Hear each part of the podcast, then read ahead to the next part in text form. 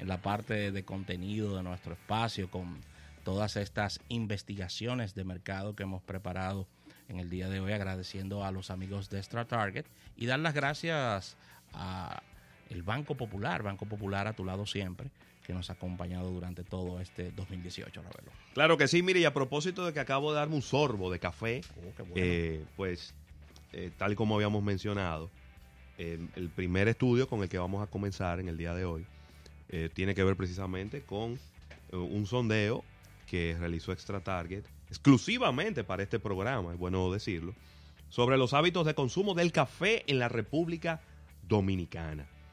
Eh, para nadie es un secreto que en nuestro país se consume mucho café, que hay marcas de café muy tradicionales, otras marcas también nuevas y jóvenes que han venido inclusive a, a traer un poco de dinamismo. Y marcas regionales de café también. Pero totalmente. Entonces, vamos a dejarles con este estudio. Eh, les recuerdo que van a estar escuchando las voces tanto de Rafael como la mía, pero también las de Leandro Félix y las de Pedro Pablo Pérez, que son ambos ejecutivos de esta empresa de investigación de mercado Extra Target, sobre este estudio del hábitos de consumo del café en la República Dominicana. Muy bien. ¿No? Así que. Así es. Nítido. Sigamos con, con- con estos resultados. Ok. Bien, vamos ahora a, a un poco más de- del estudio puntual. Eh, la muestra estaba compuesta eh, de personas entre 18 eh, y 60 años. El grupo dominante eh, fue con un 59%, lo- los eh, consumidores que van entre los 40 y los 60 años. Eh, y eh, una segunda posición, lo cual fue un hallazgo interesante del estudio, eh, en importancia de consumo, con un 28%, fueron las personas entre 18 y 25 años. O sea, vemos como los jóvenes también eh, consumen eh, tanto café como los mayores de 40 años. Eso fue eh, un hallazgo que realmente me impresionó en cuanto a los resultados que, que bien, tuvimos. o sea, que solamente un 11% están en los rangos eh, de 25 a, a, a- a 40. A 40. años. Ok. Eh, yo, yo quizás hubiese esperado más, pero bueno, así es. Eh, o sea, los jóvenes están bebiendo café. Sí, igual. Eh, es un tema cultural muy fuerte. ¿eh? a nivel de género tenemos una mezcla muy muy similar a lo que es la distribución de la población, casi mitad mitad eh, un- con un poquito por encima las damas, 55-45 y eh, femenino. Ok, también las mujeres toman café. Sí. Pero entonces, entonces a- haciendo un alto ahí, haciendo una, una, conclus- una conclusión rápida de, de los datos que traes. Todo este mundo fitness, todo este mundo que tiene que ver con consultas médicas, de que las personas, sobre todo en clase A, B y C está cada vez valorando lo que es la nutrición, ponen como aparte entonces el café y no baja el consumo, se mantiene y, lo- y los mismos médicos eh, ya no, no mandan a quitar el café de sus dietas, o sea, porque la percepción es de que, bueno, la- el café se tiene que tomar regularmente con azúcar o en mezclas con leche, entonces, para temas de dietas y nutrición, el café puede ser un tema. Entonces, podemos decir que al día de hoy sigue la gente consumiendo café, no Claro. importa la dieta. Es que es un tema cultural. Eso es como que tú le digas al, al dominicano, mira, no veo a presidente. O sea, claro. Perdone si. No. La marca. La No, pero no, estamos aquí para hablar de marca. Mira, yo te es digo un algo. tema que va arraigado en nuestra cultura. Es como que no hablemos de pelota o como que no hablemos de política. Yo te digo algo, yo creo que la gente lo que está haciendo es, en un momento determinado, que esté en una dieta, es racionalizando el, el edulcorante. El edulcorante. Quizá no usa azúcar, usa stevia o usa... O lo endulza con cremora. O, lo endulza- o no le echa azúcar. yo, oigo, yo estoy viendo mucha gente Exacto. últimamente que no le está echando azúcar, se lo está bebiendo amargo, pero el café no lo deja. No lo deja. No lo deja. El café no, No, lo deja. Y, y, y mira, en el tema de las dietas, eh, también las dietas se están moviendo en la línea de que no te suprimen ningún tipo de alimento específico, porque todos son, eh, tú lo que tienes que tener una dieta balanceada, pero controlada en las cantidades y en los horarios en que lo tomas. Entonces, tú ves un millón de dietas muy efectivas que te permiten comer todo lo que te gusta. Excelente. Entonces, esa es la línea de dieta que está predominando y me imagino que el café es uno de esos elementos que la gente tra- trata de no sacrificar, Ni pero negociar. en, como decía J. Luis, en cantidades adecuadas y con los edulcorantes adecuados. Muy bien. Consume café y consume café de máquina.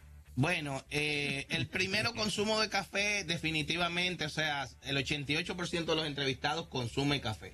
Ahí, eso nos eh, valida lo que estábamos hablando anteriormente. O sea, eh, definitivamente somos un pueblo consumidor de café. Muy. Eh, aquí, de todo lo que hay, eh, me imagino que solo No, no, Pamela es la única persona que no, tiene consume café. Sí. Pero hay- aquí se ve un reflejo de, de- de estos resultados. Luego, en el tema de café instantáneo, o sea, el 62% de la gente acostumbra a tomar el café instantáneo de vasito, eh, que el que te sirve en una máquina donde tú tienes las diferentes variedades, Sí. eh, y que ese es el, el sujeto del estudio. Este es el, el móvil principal, eh, porque si, como decíamos, o sea, pudiéramos ver la participación de las marcas y bien, pero el de, el, el de este instantáneo de máquina, eh, que queríamos traer la, la, la distinción, Sí. eh, donde no teníamos estadística, podemos que el 62% de las personas sí lo consumen.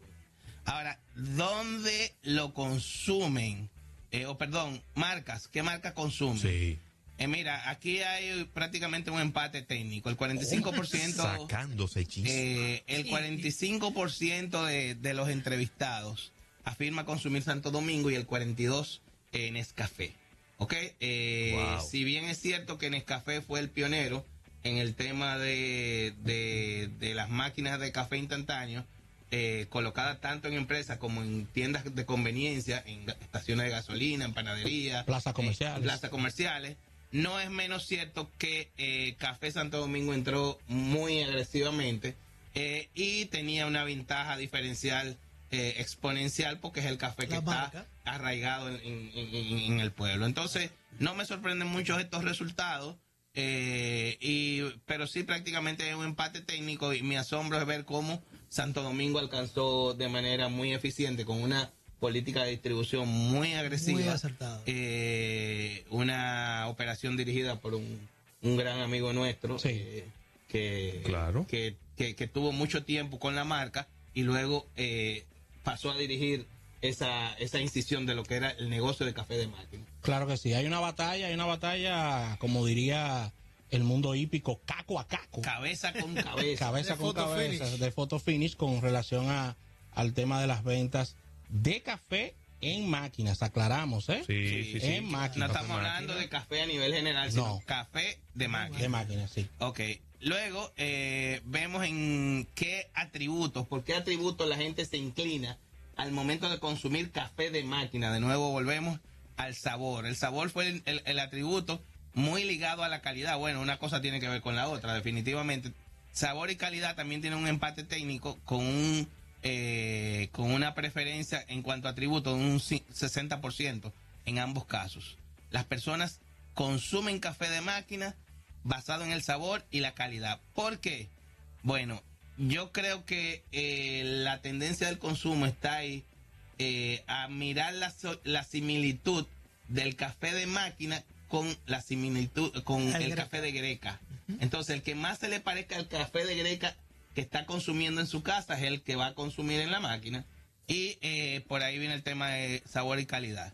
En el tema de precio, esto se da porque un mercado es, eh, y parece que es un tema irrelevante. No importa cuál sea el precio, si es el sabor que tiene el, el- si es el café que tiene el sabor y la calidad que yo espero, pues yo pago lo que sea y por eso precio fue la, la, la característica o menos eh, relevante a la hora de tomar una decisión de compra sobre una marca o la otra. Eh, el tema de la rapidez y la comodidad también son influyentes con una menor, menor participación entre un 7 y 9%. Eh, pero básicamente la decisión se toma sobre sabor y calidad y distorsión del sabor, eh, eh, porque la máquina, se entie- el, el cafetero entiende que la máquina te distorsiona el, el- el sabor del café que tú estás acostumbrado a beber. Te lo agringa. te lo- eh, exacto. Oye. te lo agringa. Oye, eh, Sí. Hay una marca que ¿Qué te lo- terminología? Sí, sí, Sí. te lo agringa. Claro que sí. De hecho, es una de, las es una de las características principales que el, que el consumidor reclama más.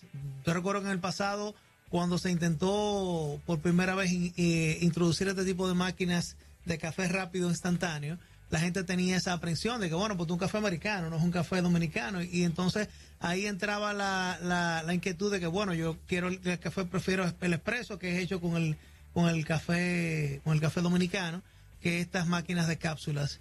Eh, pero en realidad vemos que el, que el mercado ha cambiado, que el consumidor ha cambiado Y obviamente la globalización del, del mismo gusto del consumidor ha traído ese, ese, ese cambio, ¿no? Claro, Claro, que sí. claro. Leandro, con tu anuencia vamos a una llamada de nuestro público. Alguien que le encanta el café nos llama. Buenas. Ojalá que llueva café. Excelente, Rafael del Café. ¿Cómo están? Muy bien, Muy ¿cómo bien, estás, muy bien. Ariel? Muy bien, muy bien, escuchando a esos gurús en el área de, de café, ¿verdad? En el Sí, mercado. tenemos a Extra Target aquí con esta investigación eh, de mercado. Yo no sé si ellos habrán hecho un estudio de por qué el café Mama Inés, ¿no? Empezó con mucha fuerza, pero después se fue apagando y no prendió prácticamente por mucho tiempo en el mercado dominicano. Sí. Y la opinión sobre el sabor eh, de órgano Gold, es decir, como café en sí, saber qué les parece. Esas dos preguntitas. ¿Qué usted podrá decir? Bueno, lo, yo, te, yo te puedo responder esa pregunta. Lo primero es que en el caso del sistema de órgano Gold, órgano Gold iba en contra de todos los principios de marketing, Claro. porque órgano Gold no impulsaba su producto per se, sino lo que te vendía era una idea de reclutamiento de personas para vender un producto. El gran protagonista de la historia de piramidal. una estructura piramidal donde el protagonista no es el producto. Entonces nosotros que estamos aquí, que somos personas de marketing, nos explican eso y no lo entendemos. No. Todavía no. Porque no- yo no lo entiendo. O sea, tú tienes un producto y tu protagonista no es el producto, sino la pirámide. Sí. Entonces, el Porque te voy a decir algo. Amway, Tupperware, eh, ¿cómo que se llama la soya? Royal Caribbean. Todas te hablan de un producto de suprema calidad. de suprema calidad. Exactamente. Y después te dicen, mira, como este producto es tan bueno, tú puedes hacer dinero. Pero en el caso de Organo Gold, No. nunca se enfocó en el sabor ni en la calidad de su producto, nada más se enfocaba en, eh, ven para que, que te gane unos cuartos con No, nosotros. porque esa marca que tú mencionas, José Luis, lo que utilizan el, el, el, el, el sistema de atraer personas es para fines de distribución. Claro. O sea, y es una manera que es bastante válida, estamos hablando. O sea, cada empresa tiene su sistema de distribución de la manera que más le, le convenga o de la manera que más, compre- que, que más entienda. Ahora, en el caso de esas marcas, han escogido hacer una estructura de distribución directa. Claro. O sea, sin distribuidores Sí, sí, sí, y se han ido sí. por ahí, pero en el caso de Organo Gol es algo como tú mencionas, o sea, Sí. nadie lo entiende. Nadie lo Mira, entiende. sí, y, y- y- y volviendo un poco al tema de Mama Inés, que fue algo que tú mencionaste, Sí. Mama Inés viene de un grupo productor de, ca- de, de cartón que vio un nicho sin explorar mucho el mercado en el tema de café porque había un monopolio claramente identificado. Claro, pero no, pero, ese Pero no era no su se- negocio principal. Eh, pero no era su producto principal. Entonces, el core de negocios de Induban es el café, lo que han hecho por 60 Por años. supuesto. Y entrar en ese mercado de café no es fácil. No, No, no es fácil. No es fácil, y te lo digo por experiencia propia. Yo traté de impulsar una marca de café eh, procedente de Polo Barahona, eh, que se vende del sur desde, desde Baní. Ese fue mi primer emprendimiento.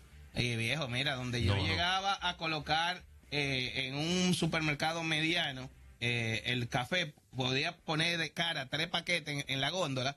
eh, y al, y al, alrededor- al lado habían ocho paquetes de Santo Domingo y cuando yo volví al otro día estaban 10 paquetes de Santo Domingo, los dos míos estaban atrás. Entonces, Sí. tienen una estructura de distribución No, muy, muy fuerte, fuerte. Muy pu- muchos puntos de venta eh, que, que definitivamente cualquiera que saque la cabeza, pues bueno. Sí. Vamos a ver si nos llama alguien que le gusta la cremoda, Pe- Pedro Pablo. Buenas. Buenas tardes, Sí, ¿con quién hablamos? mexicano de este lado. Hey, mexicano, ¿cómo estás? ¿Estás? Muy bien. Muy Bien, bien, muy gracias bien. a Dios y lamentando que, que enganché, lamentando y agradeciendo a la vez eh, esta diosidencia, que no enganché desde el inicio el reporte. eh, Pero es bien ahí La fácil. primera pregunta, Vamos. ¿ustedes tienen podcast o algo así? Mexicano, vamos a estar colgando todo esto en almuerzodenegocios.com. Podrás escuchar completamente la intervención de Pedro Pablo y de Leandro de Extra Target eh, de manera diferida y puedes proceder con tu pregunta o observación. Excelente, les agradezco esa oportunidad. Por otro lado, ya entrando un poco en materia, eh, tuve la oportunidad de ser de los integrantes del equipo en Nestlé que desarrolló la parte de Nescafé. Ah, qué bien. Modestia aparte, pero me entregaron un proyecto eh, más que en pañales, un feto eh, medio moribundo, y me dijeron, mira, hay 25 máquinas en el mercado. Y yo, bueno, está bien, vamos a buscar. Ah, no, no sabemos dónde están. Luego de esas 25 máquinas y un gran trabajo, se de- al- antes de mi salida a Nestlé ya estábamos por 600 máquinas en el mercado, creo que ahora hay alrededor de 2.000, mil y pico, algo así. Y bien. efectivamente, como se mencionó en la encuesta, se presionó a, la- a la competencia a movernos todos a que salir de la greca y tener el café donde Claro. nosotros queramos tenerlo y o lo que hasta de nombre tienen que sea un producto de conveniencia. Está disponible en todas partes. correctamente, Sí. correctamente. Entonces, en efecto, esta parte de quienes lo consumen, el target principal de estas máquinas era para los no bebedores de café, aunque suene, aunque suene Así mismo. contradictorio. Porque el que te bebía el café es el que, como mencionó el, el caballero de, la marca de Baní, eh, del sur, etcétera, cuando tú hacías los estudios, ¿por qué consume Santo Domingo? Desde, porque es el que usa en mi casa, eh, no sé, y Sí. y sencillamente por la parte mecánica de que esa eh, empaque de, de etiqueta blanca con rojo es la que me llevo sin averiguar más nada, es lo que también nos llevó, en ese momento nos, eh, a llevarnos de una de las principales reglas de marketing.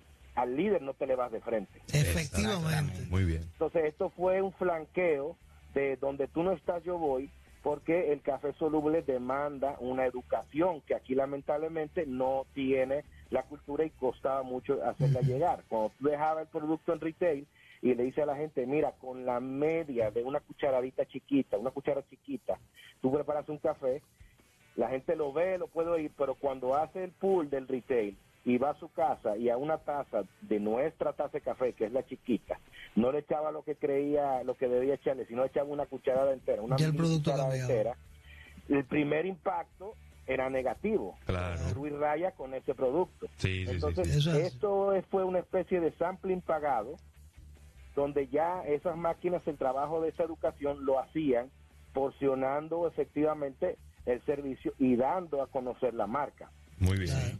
Y si tú te fijas... Gracias por eh, tu llamada. Gracias, mexicano. Mexicano, si te fijas, eh, un 28% del consumidor que salió reflejado en el estudio hoy día está entre 18 y 25 años. O sea que se logró el propósito de hacer llegar el café quizás al target que no lo consumía porque no prendía una greca, pero sí lo podía comprar en un vasito en una máquina. Claro. Eso es correcto. Y algo que quiero comentar, que iba a comentar ahorita, eh, que mencionó el mexicano también, es que el, al, al, al líder no se le va de frente. No. Y ese fue un- un- el gran problema que tuvo el café Mamá Inés. Mamá Inés. Ellos entraron de frente a una a industria vanileja con 50 años en el mercado y como alguien me dijo una vez, con todas las reservas financieras del mundo para tener una guerra hasta donde tú quieras.